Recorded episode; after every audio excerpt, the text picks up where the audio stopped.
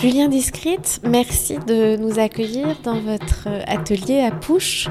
Pouche, c'est cette tour de 16 étages au bord du périphérique à Clichy où 180 ateliers ont été installés pour la durée d'un an environ.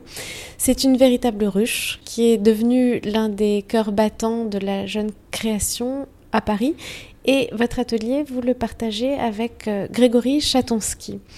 Autour de nous, il y a vos derniers travaux. Il y a une série de frottages sur papier qui sont des empreintes de planches de bois dans lesquelles on voit des formes, euh, passage des verres, dont les formes sont indépendantes du geste de l'artiste, et puis des choses en cours, des moulages de mains, des moulages de fossiles aussi, d'ammonite avec à partir de laquelle vous travaillez, qui sont réalisés dans des matériaux composite, euh, de la poudre de pierre reconstituée, euh, du plâtre aussi.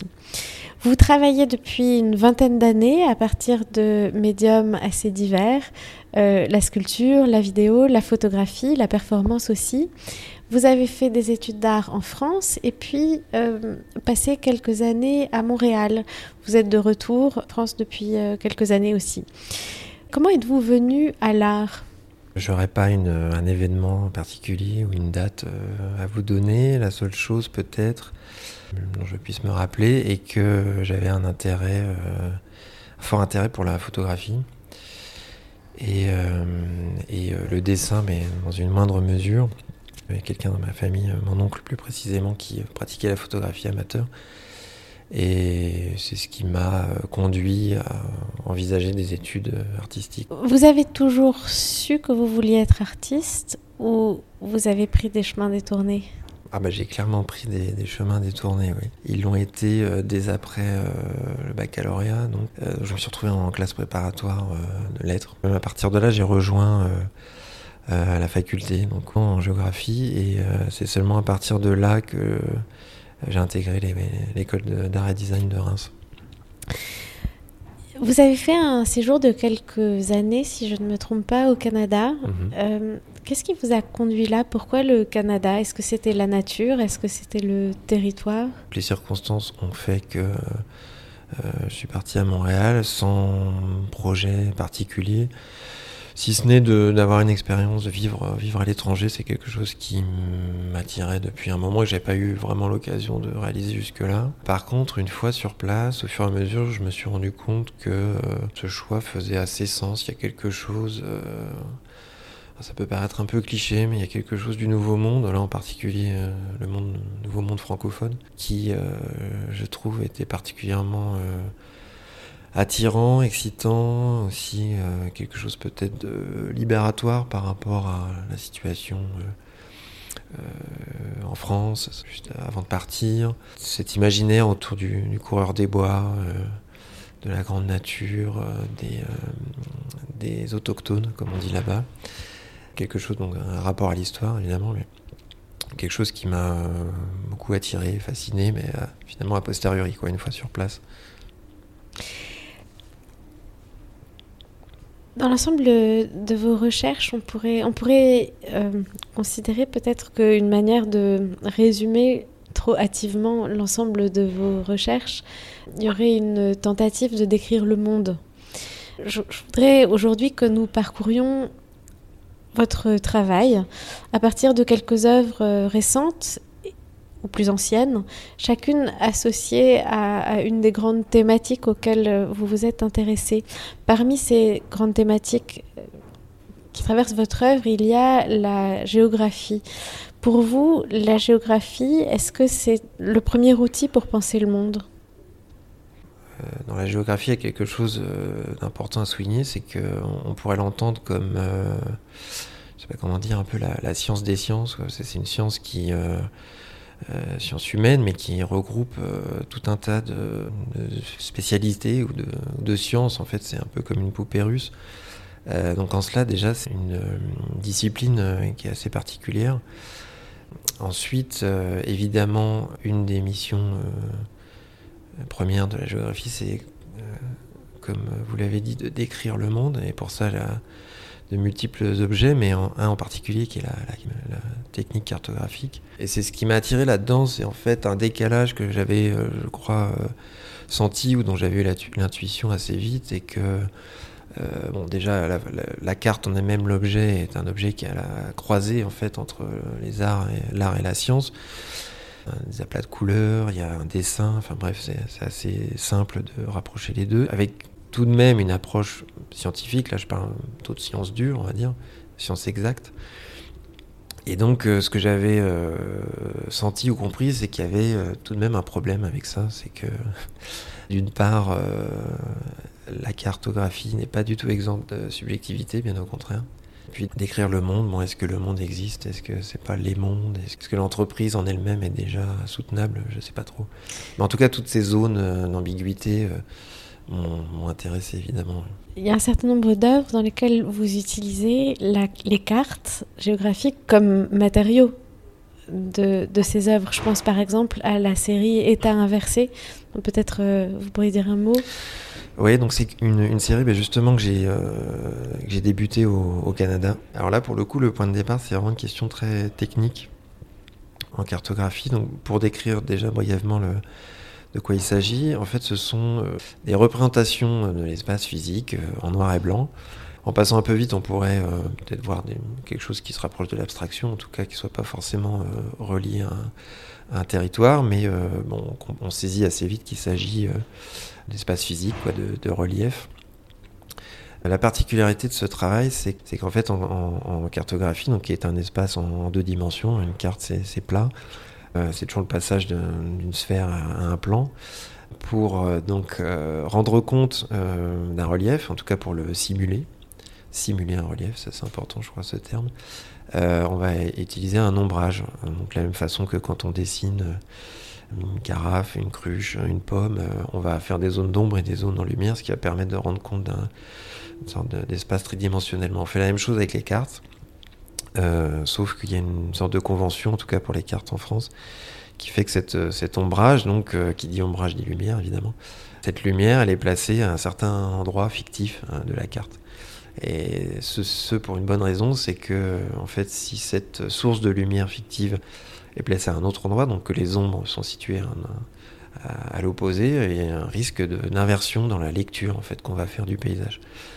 concrètement, ça veut dire que ce qui doit être vu comme euh, une crête euh, va devenir en fait une vallée et, inversement euh, le lit d'une rivière va nous apparaître comme, comme étant le, plus proche donc comme une, comme une crête ou le, plus élevé.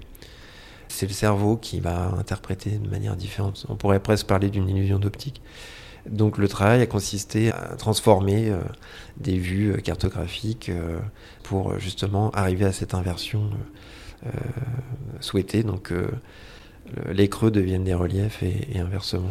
Ce qui vous intéresse le plus dans les cartes, est-ce que c'est leur abstraction? Dès la sortie en fait du diplôme, si on veut, travailler avec des cartes. Donc il y a eu cette carte de, Neverland qui est en fait un objet, vraiment une carte.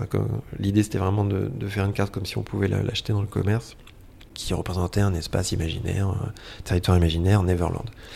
Euh, jusqu'à donc États, inversés, qui est un travail qui euh, date de 2018 pour les dernières, il y a eu plusieurs cartes, mais en fait, à chaque fois, euh, je me suis rendu compte que la carte, l'objet carte, la cartographie, la méthode cartographique permettait finalement d'évoquer des choses assez différentes. Euh, j'aurais pu m'arrêter là avec la carte de, la carte de Neverland.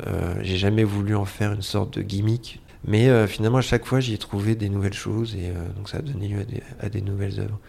Et pour répondre à la question de l'abstraction, bah, là en l'occurrence pour être inversé, c'était presque l'inverse, dans le sens où ce qui était euh, sous-jacent aussi, c'est que euh, en fait ces images qui ont à mon sens des qualités aussi euh, graphiques, ou presque picturales, en, l'occurrence il n'est pas question de peinture mais de, d'images photographiques, c'est aussi le résultat d'un, travail d'érosion du temps, de la géomorphologie, etc. Donc ce qui m'intéressait aussi, c'est les formes qu'on pouvait voir et comment elles avaient été façonnées par, euh, par les éléments. abstraction, je, je, sais pas, je crois pas. Mais en tout cas, c'est une manière de montrer le temps, de vous intéresser à la géologie, de montrer ces couches de matière superposées, ces couches de temps superposées. Oui, alors c'est marrant que vous parliez de ça parce que ça m'évoque une autre pièce justement. Et là, j'ai vraiment utilisé une carte cette fois que j'ai acheté dans le commerce. Et à mon sens, c'était la première fois que dans une carte, j'arrivais justement à introduire de façon forte cette idée de temps. C'est une, pièce qui s'appelle Terra Incognitae. il y en a plusieurs. Pour la décrire rapidement, en fait, ce sont euh, donc des cartes éditées par l'Institut géographique national et euh, ce sont des cartes où je suis venu en fait découper des vides. Et euh, ces vides ne sont pas placés par hasard. En fait, ils sont à l'emplacement de nuages. C'est-à-dire que sur la carte même est indiqué le mot nuage, ce qui en fait veut dire que un jour précis, à une heure précise, un avion de mission photographique de l'IGN a pris une photo, en l'occurrence, de l'île aux cochons dans l'archipel des Kerguelen, et pour les trois autres, euh, au-dessus de la forêt euh, amazonienne en Guyane. Et donc à ce jour précis, en ce lieu précis, il y avait des nuages. Et donc plutôt que de euh, extrapoler sur ce qu'il pouvait bien y avoir en dessous, ils ont laissé une sorte de blanc et puis ils ont indiqué nuage. Et donc on peut dire que cette carte inclut une dimension temporelle qui est généralement assez compliquée à représenter en cartographie et généralement absente. Et c'est aussi une mise au présent de ces temps immémoriaux, hmm. représentés par la roche. Oui, alors là, si on revient sur états, états inversés, effectivement, oui. Bah, d'ailleurs, la suite de ce. À la suite et avec Terra Incognita aussi. Oui, oui, oui, c'est vrai. Bah, à la suite de ce travail, états inversés, donc en utilisant euh, le même procédé, c'est-à-dire en travaillant à partir de, données numériques euh, de terrain. C'est vrai que j'ai pas précisé ça tout à l'heure, mais euh, états inversés, ce sont pas des photographies à proprement parler. Là, je parlais de campagne photographique pour fabriquer des cartes. Aujourd'hui, on fait différemment. Et, là, en l'occurrence, états inversés n'utilise pas des prises de vue photographiques. Ce sont plutôt des sortes de, on pourrait dire, des scans géants du terrain. Ce sont des données numériques qui, euh, a priori, n'ont pas de forme, ce sont des chiffres, quoi, des coordonnées. Et à partir de là, donc c'est un matériau qu'on peut, qu'on peut travailler et que j'avais donc euh, utilisé à nouveau suite à États inversés pour euh, une série de, je crois, quatre images qui s'appelait 1000 Mississippi et qui justement euh, venait euh, euh, révéler, appuyer en fait toutes les circonvolutions, tous les méandres passés du fleuve Mississippi, une sorte de palimpseste fascinant d'ailleurs parce que il y a une sorte de ouais c'était presque cinétique quoi on aurait quelque part pour donner une, idée de ce que ça rend visuellement donc ces espèces de, de de circonvolution du fleuve, donc la façon dont il a laissé son empreinte et dont le cours a évolué, euh, il y a presque quelque chose du futurisme. Quoi.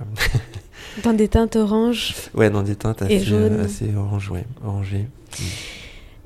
Parmi les habitants de votre œuvre, depuis mhm. pas mal d'années, il y a les pierres. Les pierres euh, chères à Roger Caillois, les pierres, celles qui ont longtemps couché dehors. Est-ce que vous êtes, vous marchez beaucoup? Est-ce que vous collectionnez les pierres? Alors, je ne suis pas euh, de nature euh, collectionneur, dans le sens où je ne cherche pas à, constituer une collection. je collecte, c'est un peu paradoxal ce que je vous dis, mais non, ça pas. je collecte des choses, mais euh, j'ai pas une sorte de fièvre du collectionneur. À vrai dire, c'était pas ce que j'imaginais. Donc oui, oui, oui, oui, j'ai une... alors à ce, moment-là, oui, j'ai une, pierres une petite collection euh, chez moi. Oui, je ramasse des pierres, euh, parfois d'autres choses, mais des choses qui n'ont pas vraiment de valeur, si ce n'est euh, peut-être pas une valeur sentimentale, mais juste quelque chose qui me rappelle un endroit, un lieu, un moment. Ces pierres, vous les représentez en sculpture. Il y a une série entière qui mhm. s'intitule Pierre. Mais ce sont des images de pierres qui sont en général, pour la plupart en plâtre parfois, mais aussi en poudre de pierre reconstituée. Il y a très souvent dans votre œuvre ce passage d'un matériau à un autre.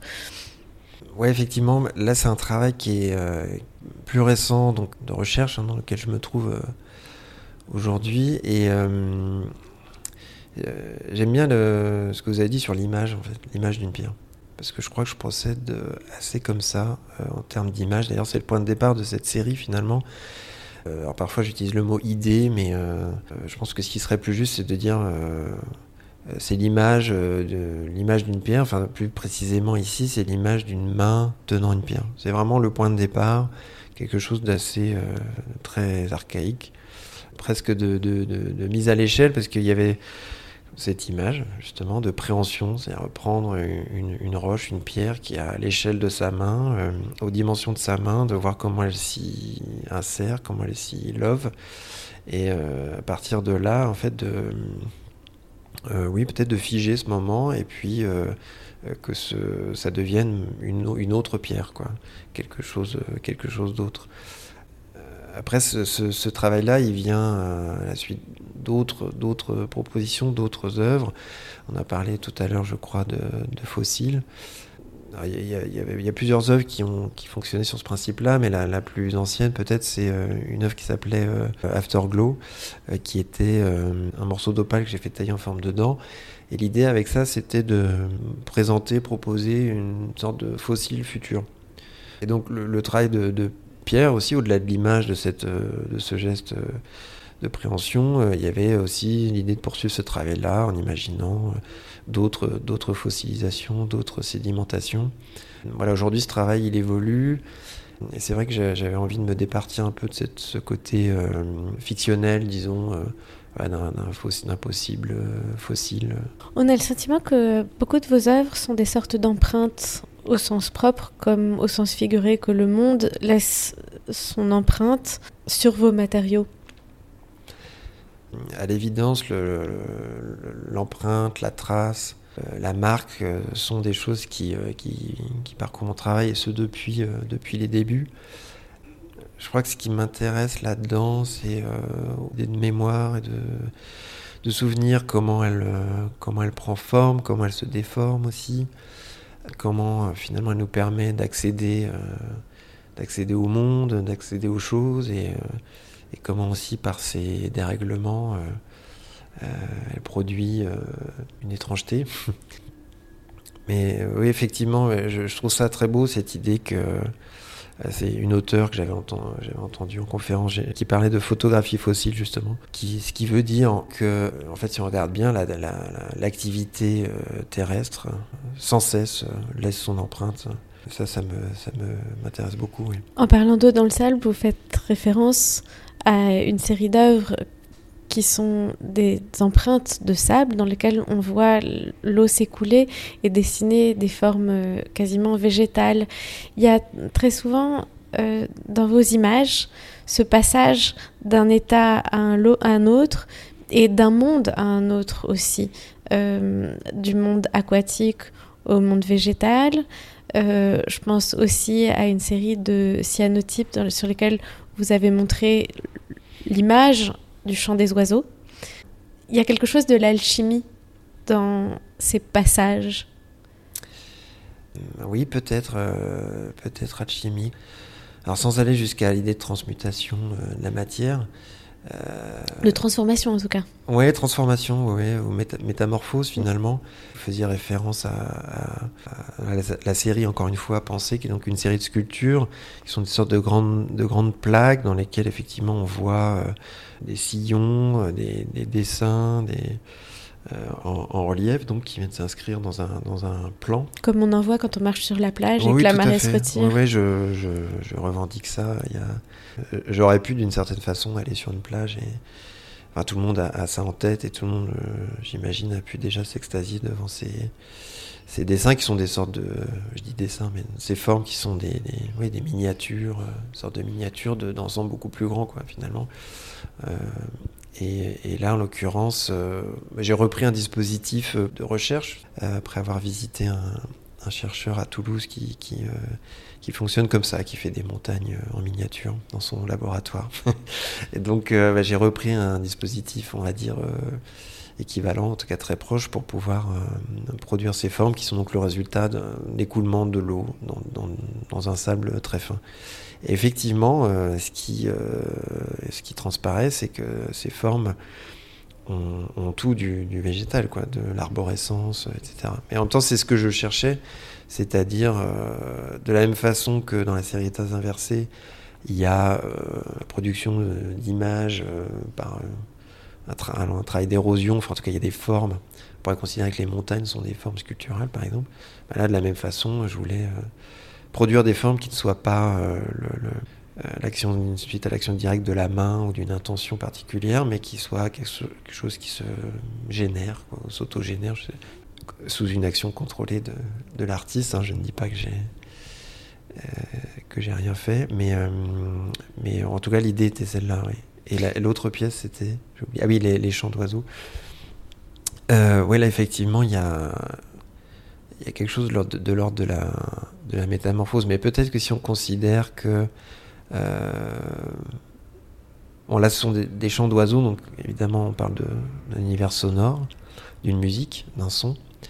Et là, ce qu'on a à voir, c'est une image. C'est un, un, cyanotype, donc euh, un tirage photographique. Euh, alors je ne sais pas si c'est traduction, transformation, équivalence, mais encore une fois, euh, on peut dire que la, euh, la nature, avec toutes les pincettes qu'on peut prendre vis-à-vis de ce mot, euh, bah, laisse sa marque, son empreinte en permanence. Et donc ce son, il peut être traduit en forme, quoi, en, en, une sorte de dessin, une sorte de calligraphie, par l'analyse l'analyse spectrale. En fait, souvent, j'ai procédé comme ça, en, essayant de. Je parlais d'ambiguïté tout à l'heure, d'aller chercher une zone grise euh, entre une science qu'on pourrait qualifier d'objective, avec des, outils et des techniques qu'on pourrait qualifier comme ça d'objectives et d'exactes, et puis euh, des choses qu'on rapporte plus à une subjectivité, à une vision du monde qui, est, qui m'est propre en quelque sorte. Et donc, euh, j'ai toujours essayé d'aller chercher ces zones grises parce que je pense que il y a des choses intéressantes à en tirer.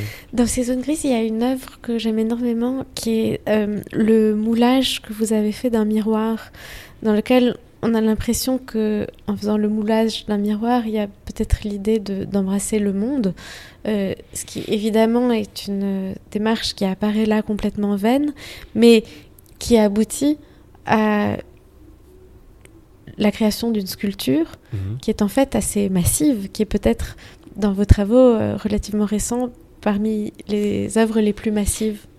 Donc là aussi, il y a ce passage d'un état à une autre et, une transformation de la matière, du euh, reflet à la sculpture. Oui, tout à fait. Bah, de la même façon que je parlais de ces zones grises, de ces ambiguïtés, d'ailleurs qui sont aussi euh, complètement inhérentes à, la cartographie. je me rappelle, alors là, je parle de choses qui ont, qui ont à voir à, à mes années d'études, mais euh, on s'était rendu avec des amis pour un travail photographique sur la frontière, la frontière franco-belge. évidemment, euh, la notion dans la notion de frontière, on est au cœur de cette ambiguïté-là, de ce, paradoxe, on la cherche, euh, c'est une ligne sur une carte, mais dans la réalité, quelque chose d'impalpable et, presque d'absurde et, d'impossible. Et les ambiguïtés et les impossibilités, les paradoxes aussi ont toujours été moteurs en fait pour pour mon travail, disons que ça a toujours été des sortes d'images premières qui, auxquelles, il fallait réfléchir et qui m'ont souvent amené à essayer de trouver des, solutions, en tout cas, d'imaginer des œuvres. Et, ce, miroir en, plâtre en fait partie, puisque je crois que je dis l'idée, mais en gros, on revient au même problème. L'image, en fait, l'image première, ça a été de se dire, mais comment euh, est-ce que je pourrais faire, euh, prendre l'empreinte d'un miroir?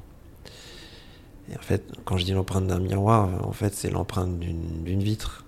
Parce qu'un miroir, ce n'est qu'une vitre, avec un teint derrière. Mais quand même, je me disais, est-ce qu'il est possible de, de, faire l'empreinte d'un reflet quoi? Ça dépend si on croit à la magie du regard. oui, c'est vrai. C'est vrai. Et donc c'était ça, est-ce qu'on peut faire le moulage d'un reflet quoi? Et donc euh, bah, j'ai essayé, et effectivement, c'était possible.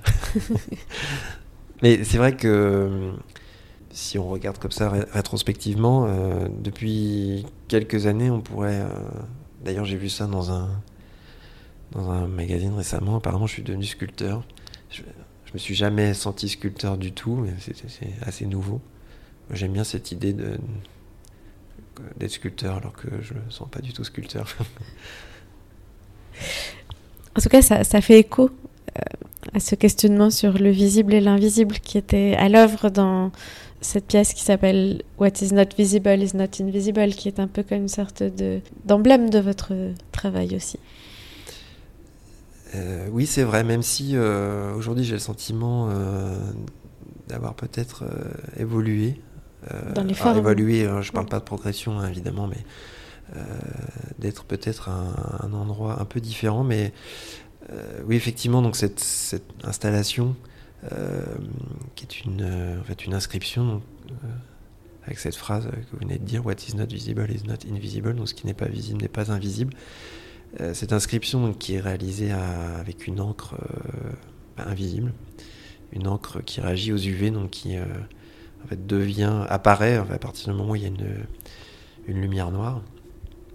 Et qui s'allume. Oui, ça c'est important et c'est que en fait c'est la présence du spectateur qui va qui va déclencher le euh, déclencher cette lumière et donc rendre, euh, la, phrase visible. Ce qui sous-entend que quand il n'y a pas de spectateur, elle est là, mais elle n'est pas visible.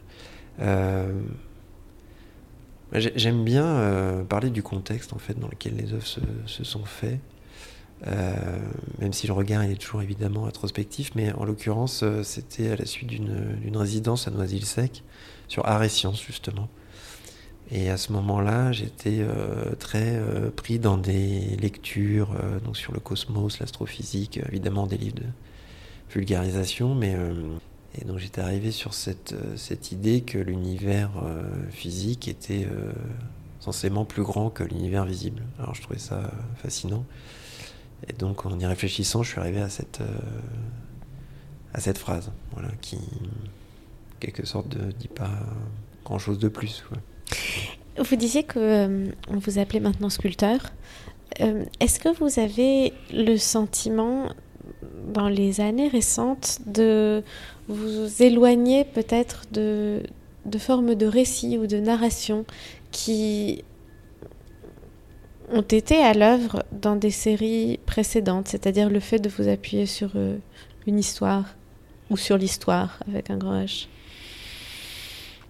Euh, oui, je suis assez d'accord avec ça. Euh, alors peut-être qu'on peut faire du récit euh, autrement aussi. C'était un intérêt, un peu haine-amour, quoi, c'est-à-dire attiré par la fiction, la narration, comment on raconte des histoires, et en même temps en voulant pas trop y toucher non plus, en essayant de garder des, des sortes de narrations libres dans lesquelles on puisse se projeter puis jusqu'à des choses vraiment plus directives en quelque sorte, où vraiment il y a une écriture, il y a une histoire à suivre, il y a un début, un milieu, une fin, etc. Euh, voilà, tout en dans le même temps en se disant mais est-ce qu'il n'est pas possible d'avoir euh, euh, la narration sans, sans histoire Est-ce qu'on pourrait dire à cet égard que les œuvres que vous avez faites qui s'intitulent L'ange de Nagasaki font effet un peu de transition. Je m'explique. L'ange de Nagasaki, c'est un bas-relief exactement que vous avez photographié à l'UNESCO, dont vous pourriez nous raconter l'histoire et qui vous a conduit à l'élaboration d'une grande sculpture. Ouais, alors effectivement, c'est euh, une œuvre assez particulière pour moi. Évidemment, je peux, y raccrocher assez facilement euh, les choses dont on vient de parler, euh, sur l'empreinte, sur le, le, visible et l'invisible, etc. Mais euh, peut-être ici il y a quelque chose de plus euh, personnel, ce qui n'est pas habituel en fait, en tout cas pas ouvertement dans mon travail.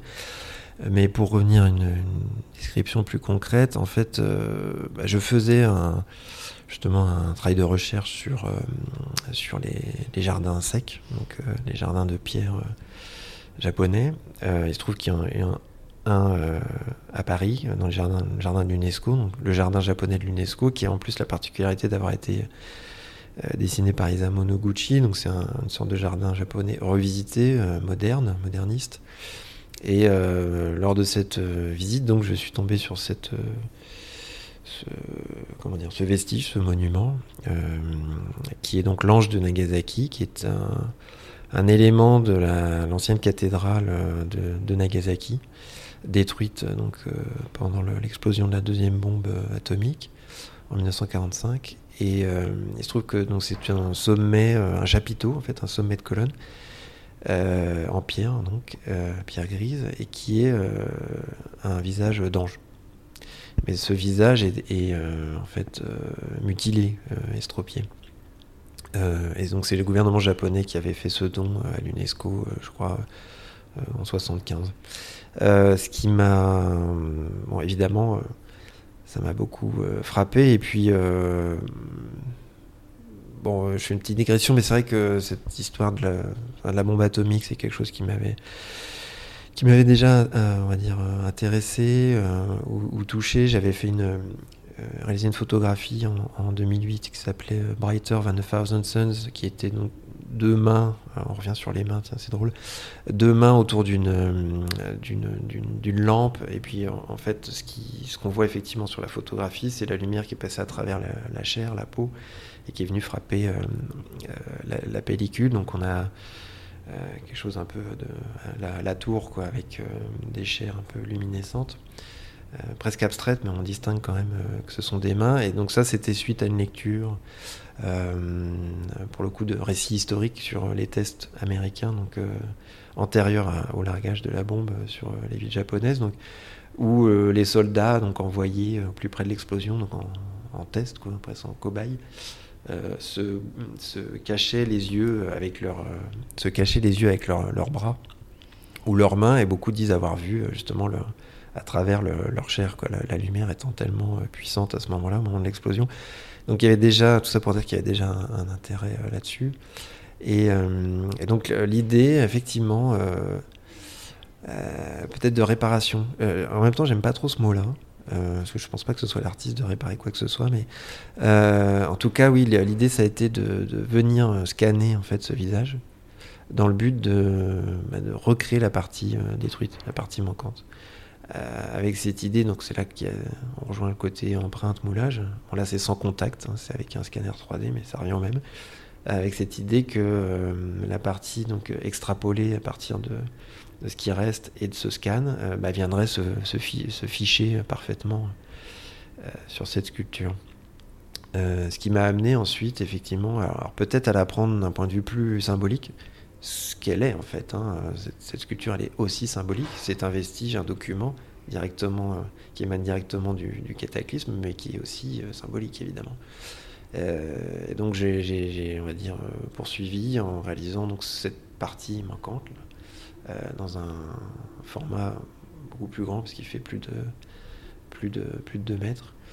à la suite donc, de on va dire l'échelle 1-1, ce petit morceau. Il se trouve que euh, au retour du, Canada, donc euh, j'ai vécu un événement assez traumatique puisque j'étais euh, au Bataclan pour le concert de, Eagles of Death Metal. Donc c'est vrai que j'ai jamais eu l'intention de réaliser une pièce en rapport avec cet événement, directement, en tout cas explicitement. Mais c'est vrai qu'avec le recul, il m'a semblé que cette pièce répondait en quelque sorte à, ce que, à cette expérience. Est-ce que euh, vous considérez peut-être que euh, ce passage, ce tournant dans votre œuvre qui consiste euh, peut-être à vous éloigner des histoires pour vous concentrer sur une recherche de forme et consécutive de, de cet épisode?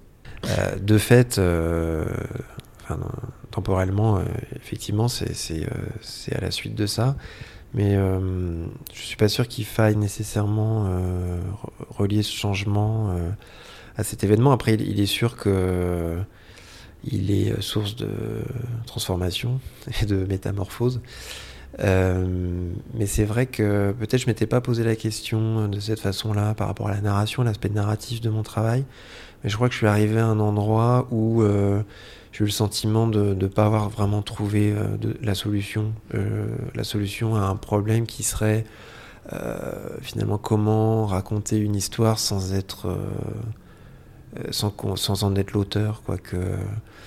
en fait, elles s'écrivent toutes seules et que ce soit pas une histoire, mais un million d'histoires. Alors, effectivement, ça paraît impossible et je me suis peut-être heurté à un mur. Après, on est aussi le produit de son, de son époque, ou en tout cas de ce qu'on qu'on voit euh, en tant qu'artiste. Et c'est vrai que autant, euh, si on prend l'exemple d'un artiste que j'aime beaucoup, qui est Pierre Huyghe, autant c'était très présent euh, dans son travail, autant il, a, il est arrivé aujourd'hui à quelque chose qui s'en est détaché de façon comme ça explicite. même si implicitement c'est toujours là, mais je crois qu'il y a plus cette idée de réfléchir à, comment on raconte une comment on raconte une histoire, en particulier au cinéma ou avec les moyens du cinéma.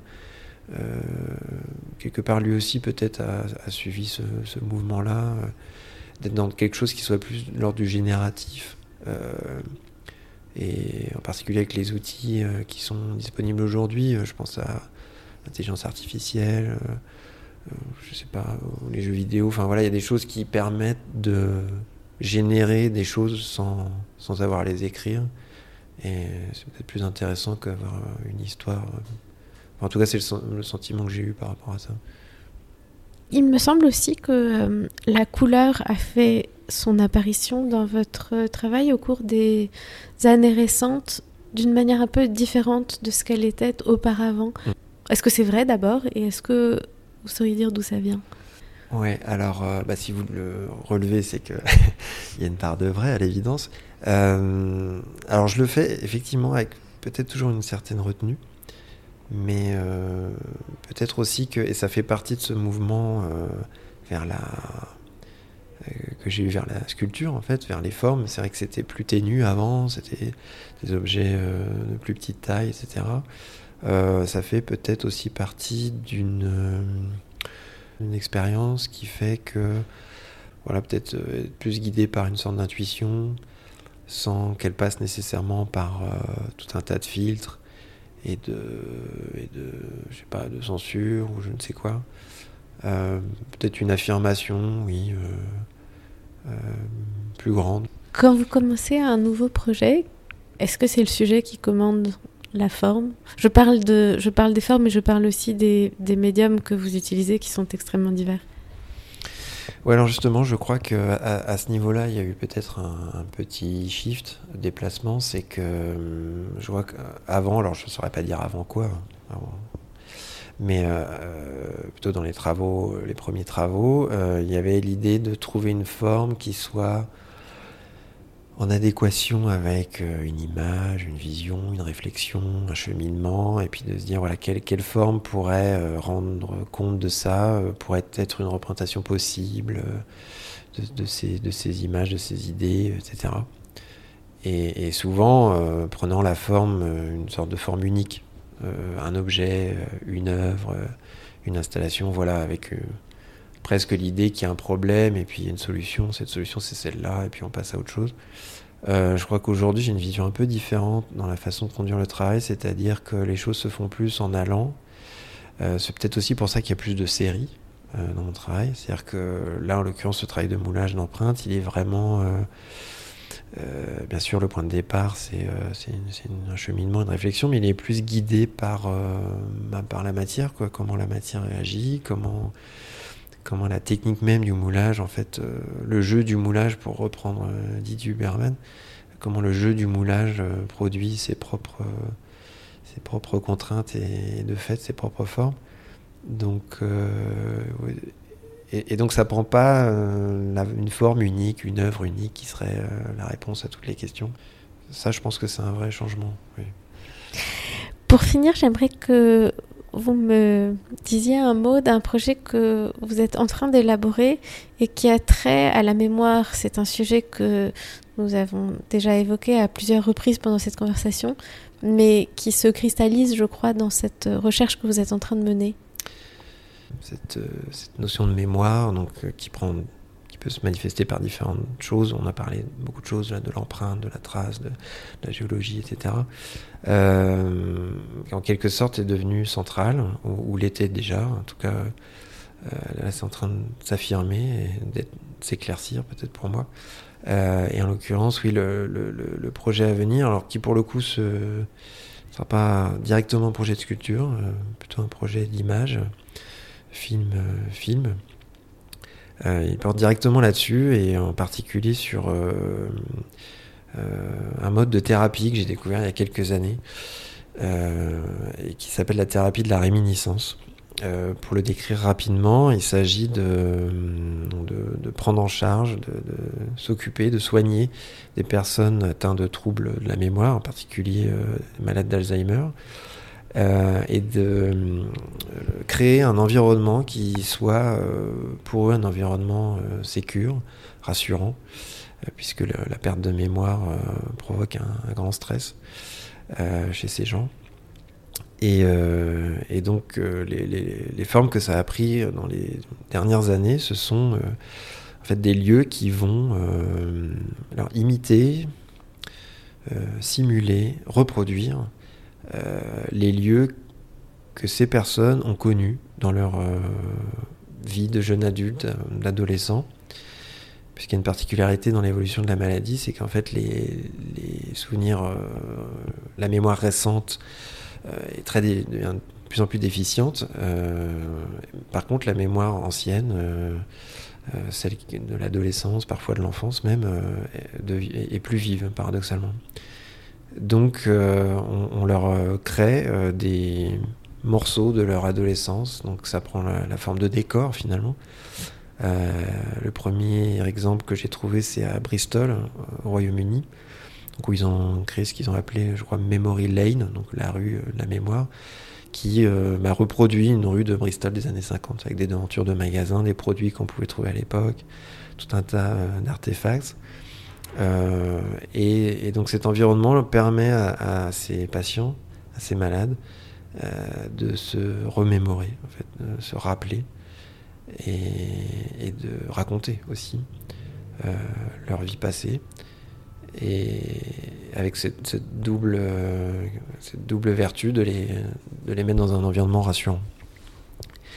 Et, plus récemment, donc, euh, j'ai trouvé un autre exemple qui là est à une autre échelle. Euh, il faut dire qu'on est aux États-Unis, donc c'est à, San Diego. Donc là, c'est cet exemple que je viens de vous donner, mais poussé à l'extrême, on pourrait dire, parce que c'est un hangar de 3000 mètres carrés qui reproduit euh, le hall de San Diego, une partie du, une de l'hôtel de ville, par exemple mais à une, à une autre échelle.